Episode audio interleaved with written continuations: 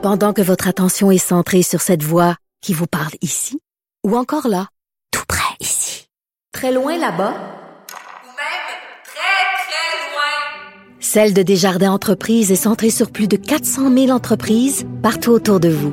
Depuis plus de 120 ans, nos équipes dédiées accompagnent les entrepreneurs d'ici à chaque étape pour qu'ils puissent rester centrés sur ce qui compte, la croissance de leur entreprise.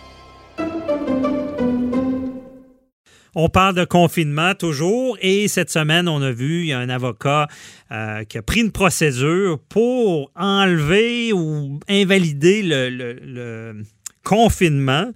Euh, avec une procédure d'habeas corpus, ça veut dire quelqu'un qui, euh, qui, est privé de sa liberté. Bon, est-ce qu'on est privé de notre liberté en ayant des mesures de confinement en vertu de la loi la santé euh, publique. J'ai écrit là-dessus dans le journal, dans mon blog. J'ai dit mon opinion. Je ne suis pas en accord avec l'intervention d'un avocat pour ce genre de choses. C'est notre sécurité pour moi avant qui prime et il faut laisser euh, gouverner euh, le gouvernement. Mais on en parle pour en savoir un peu plus techniquement comment ça va se passer, parce qu'on est jeudi aujourd'hui, on prend enregistre là, et demain c'est vendredi, donc la présentation de cette requête-là. On en parle avec Maître Sharon Otis. Bonjour. Oui, bonjour, Maître Bernier. Donc, expliquez-nous, là. C'est quoi ben, cette requête-là? Oui, euh, donc c'est entre autres la demande en habeas corpus, comme vous l'avez dit, c'est-à-dire euh, la privation d'une liberté. Et il faut que la privation de la liberté soit raisonnable et proportionnelle là, si on veut que ça passe, ok? Mais à l'intérieur de la même requête, on demande également l'avocat qui s'appelle euh, Maître Jean euh, Félix Rastico demande également de déclarer et de en nullité les décrets gouvernementaux et les arrêts ministériels, ok? Ça c'est une chose. Euh, moi, ce qui m'accroche au départ, c'est que c'est lui-même qui présente cette requête-là. Donc, euh, est-ce qu'il a l'intérêt suffisant pour agir? Vous comprenez? Parce que euh, ce qu'on dit au niveau de la loi, pour avoir l'intérêt suffisant pour présenter une de ces requêtes-là, ça dit que euh, l'intérêt doit, euh, doit le, entre autres, il soulève bien évidemment une question d'intérêt public, mais euh, il faut que ça le touche lui véritablement.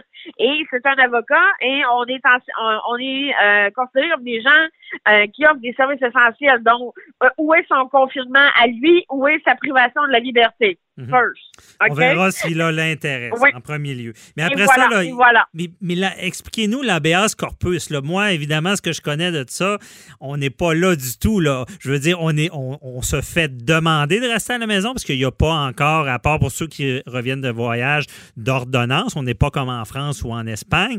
Et on n'est pas privé de liberté. On peut aller à l'épicerie, on peut faire nos choses. Je veux dire, on, on est dans le confort. Je pense pas qu'on est en présence de cette privation-là pour laquelle cette procédure-là très importante a été mise sur pied. Là.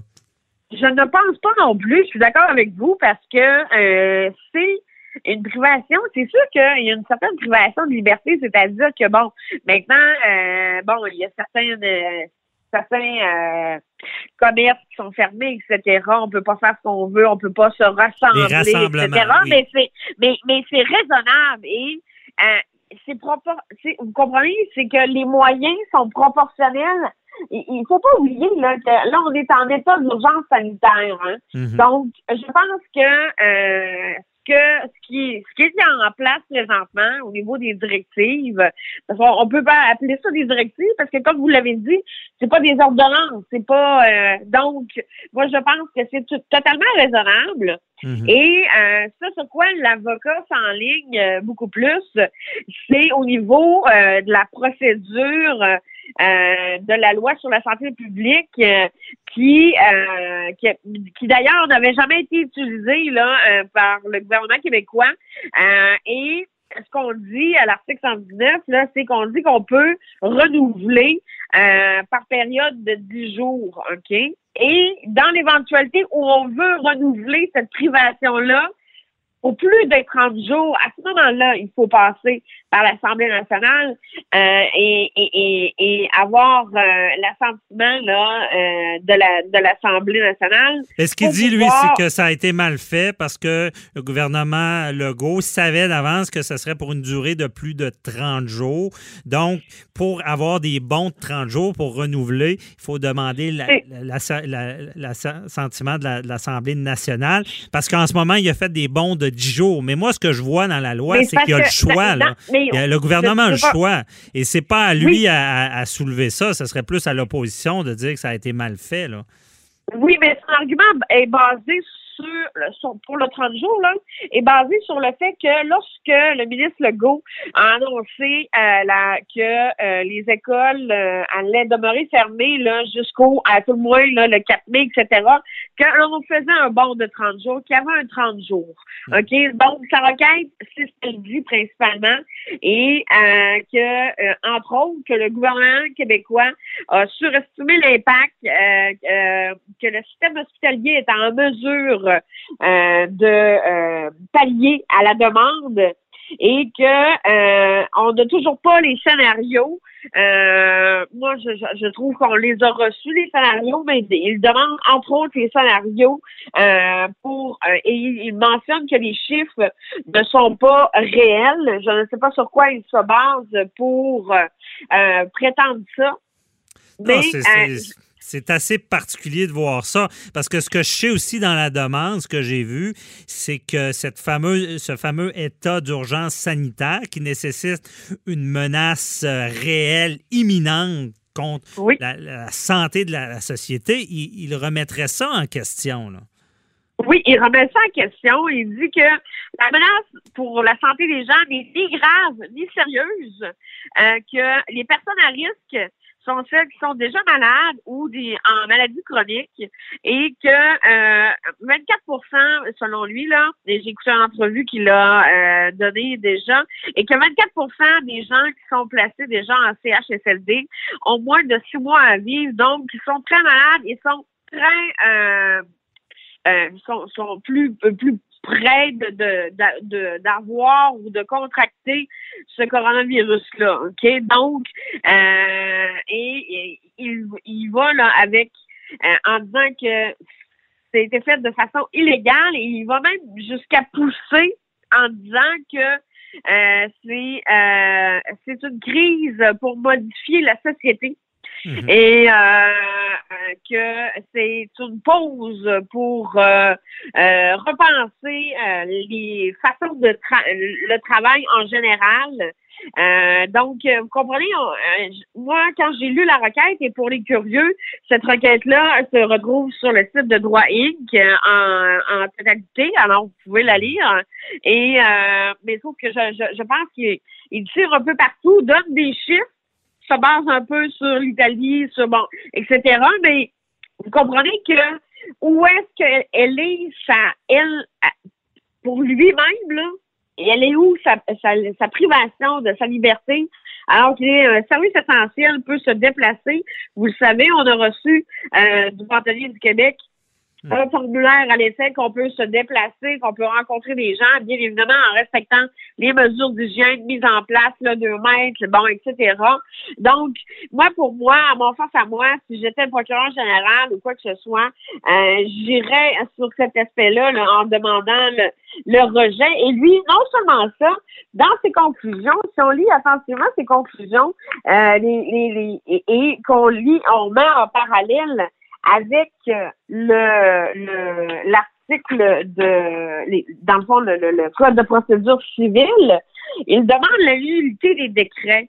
Or, ce que euh, le code de procédure civile permet, c'est de rendre inapplicable, soit d'invalider ou soit de rendre inopérante. Mm-hmm. Vous comprenez? Un arrêt ministériel. Alors, on n'est pas là-dedans. Comment voulez-vous? Euh, et donc, je ne sais pas où est-ce que ça va se rendre. Moi, je pense que euh, ce, ce, ce recours-là euh, ne fera pas un long feu. Il demande également, parce que dans le décret, on, le, le décret prévoit le huis clos. Mmh. Euh, et il demande à ce que le huis clos, le huis clos pardon, soit levé pour que euh, les journalistes, etc., ne puissent être présents là, lors de la présentation de sa requête qui est présentable là, euh, demain le, Mais c'est donc, c'est sûr qu'on n'a pas le choix de le dire. On, est un état de droit, on le sait. Bon, on, veut que des procédures puissent avoir lieu, mais on ne cachera pas que ça fait sursauter toute la communauté juridique de voir ça. Certains ont peur de la perte de crédibilité parce qu'on dit c'est tellement une crise sérieuse, comment on peut attaquer ça par les tribunaux, comme si les tribunaux venaient faire de la politique. Euh, même euh, Véronique Robert, maître Véronique Robert, une criminaliste euh, très connue au Québec, qui, qui, m'a écrit là-dessus, qui me disait que ça pouvait être problématique quand, pour la profession, justement, quand il y a des avocats qui peuvent saisir les tribunaux pour des théories qui seraient proches de conspiration. Euh, dans le ben, sens que, est-ce qu'on est là avec ça? Est-ce que, tu sais, on a du respect pour le système, on n'a pas le choix de se poser la question. Qu'est-ce ben, que ça peut donner? avec respect, vous comprenez que avec le désordre présentement et le manque de communication qu'on voit entre les paliers gouvernementaux, etc., les CIUS et les CHSLD, etc., s'il y a conspiration, là, vous comprenez, je serais très surprise parce que personne ne se parle ou là, donc. Non, mais je veux dire de prétendre, de prétendre que euh, ça prend une requête pour enlever des pouvoirs au gouvernement qui abusent de ça, je trouve qu'on va loin avec ça. Non, non, ça va ça va trop loin. Je pense que euh, avec respect, là, ça, je, ne pense pas que ça va faire euh, ça, va faire long, long on ce, recours-là. On verra, mais évidemment, toujours respect au système, mais c'est sûr que ça fait parler ce genre de choses-là, parce qu'on le sait, le sérieux de la chose. Euh, c'est pas rien ce qui se passe. Euh, donc, euh, merci beaucoup. Ben, c'est mondial, c'est internet. Vous comprenez, mhm. c'est une pandémie. Là. Donc, est-ce que c'est un, avocat qui prend la requête à son propre nom pour le pour sa, propre liberté, vous comprenez? Est-ce que c'est un sérieux? Je vous dirais pas si c'était un recours collectif ou quoi que ce soit, pour lequel il serait le représentant, vous comprenez? Ça arrête toujours encore un peu plus de sérieux, là, avec respect. On comprend bien. Merci, Maître Otis. On se reparle. Bye bye. Ça fait plaisir. Merci. Bonne journée. Au revoir.